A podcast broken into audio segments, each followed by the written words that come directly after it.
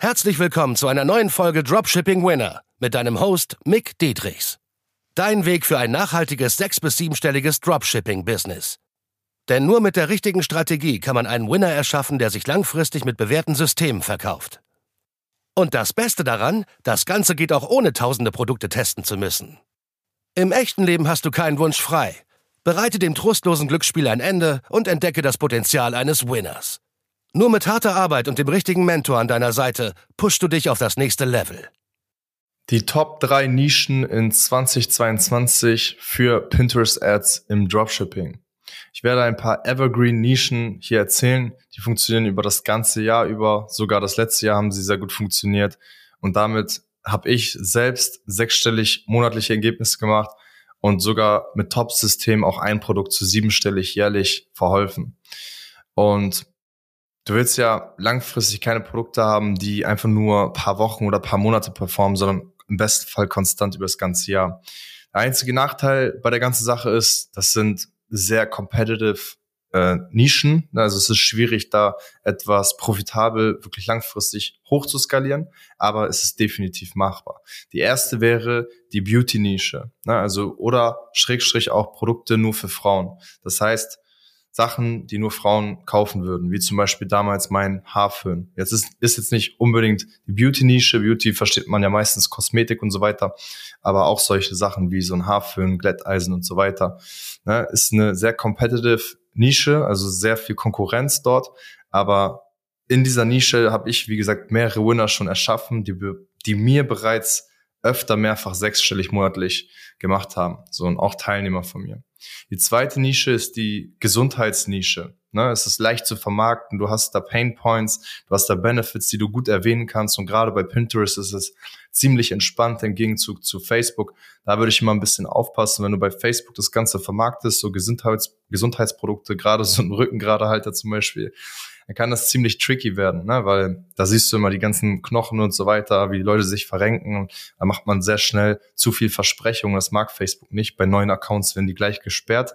Pinterest ist dann ein bisschen entspannter. Jetzt werden die auch immer einen Ticken strenger, aber das Schlimmste, was dort passieren kann, was ich bis jetzt in den letzten drei Jahren mitbekommen habe, ist halt wirklich, dass die Ads abgelehnt werden und so weiter. Aber die sagen dir halt auch immer den Grund und es ist nicht so, dass wie bei Facebook, die sagen dir keinen Grund, löschen dich einfach weg und dann bist du weg vom Fenster, dann kannst erstmal eine neue Identität gründen. Deshalb Gesundheitsnische, mega interessant für Pinterest Ads und wie gesagt, leicht zu vermarkten. Auch hier wieder eine sehr, sehr starke Konkurrenz. Aber wenn du dich abhebst mit einer wirklich guten Copy und Creative und dem Produkt, dann macht das schon sehr viel aus. Die dritte Nische ist die Entertainment-Nische. Wird jetzt immer interessanter durch die aktuelle Situation. Die Leute sind einfach mehr zu Hause. Klar, es gibt immer mehr Lockerungen. Mal gibt es mehr einen Lockdown, mal nicht. Aber dennoch sind die Leute einfach automatisch mehr zu Hause als sonst. Und ja, die Kinder gehen ein bisschen so auf den Geist, teilweise für die Eltern und so weiter. Und deshalb ist die Entertainment-Nische gerade sehr gefragt. Auch hier stärkere Konkurrenz ähm, trotzdem mega geil zu vermarkten. Die Nachfrage steigt da extrem im Gegenzug vor fünf Jahren zum Beispiel. Dann ein Bonus noch, eine vierte Nische wäre Küchenutensilien. Da ist es genau der gleiche Fall. Die Leute sind mehr zu Hause. Die fangen jetzt an, mehr draus, äh, zu Hause zu kochen, weil sie nicht mehr draußen so viel essen können, weil es das Ganze versch verschwert einfach die Situation, macht es schwerer, jetzt in Restaurants einfach so essen gehen zu können. Man sieht das ja auch, wenn du wie ich zum Beispiel in einer Großstadt wie Hamburg, da siehst du, dass in den Restaurants sehr viel mehr lo weniger los ist und sehr viel mehr die Leute zu Hause sind. Und ich unterhalte mich ja auch mit den Restaurantbesitzern, mit den Kellnern und merke dann einfach, ne, wie die Umsätze dort auch einbrechen teilweise. Und dann siehst du ja, wo sollen die Leute dann sonst essen? Und sie werden weiterhin essen. Und das ist dann einfach zu Hause. Und dadurch nutzen sie auch mehr Küchenutensilien und dadurch wird das auch interessanter. Also wenn du da gute Produkte hast, ist das eine Top-Nische. Aber viel wichtiger als die Top-Nischen sind natürlich die geilen Produkte, die du auswählst, wie du die vermarktest, weil das beste Produkt nützt dir nichts ohne eine wirklich gute Vermarktung, ne? Weil zum Beispiel mein, mein Winning Product, den ich erschaffen habe, jetzt über die letzten eineinhalb Jahre, der zwei Millionen an Umsatz eingebracht hat, die Hälfte davon über Pinterest Ads, die andere Hälfte über Facebook Ads, die hat ein paar Monate vor mir ein paar Freunde getestet in meinem engen Umkreis und die hatten es nicht profitabel bekommen. Welchen Grund hat das? Glück? Nein. Einfach nur, weil ich die Copies anders kommuniziert habe, weil meine Produktseite anders aussah und das eine große Zielgruppe dann abgeholt hat.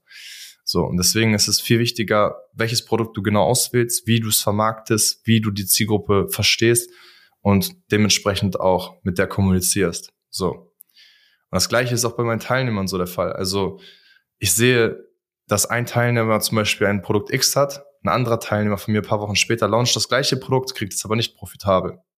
So, obwohl der erste Teilnehmer das sehr gut profitabel hinbekommen hat. Und ich sehe ja als Außenstehender dann, dass es an ja, der ganzen Vermarktung einfach liegt. Ne? Das heißt, das Produkt alleine ist nicht immer der Gamechanger. Und wenn du Hilfe brauchst bei der Vermarktung, dann schau gerne auf mcdietrichs.de vorbei. Dann können wir mal fünf bis zehn Minuten sprechen und schauen, wie wir deine Marketing-Skills auf das nächste Level pushen. Bis dahin viel Erfolg.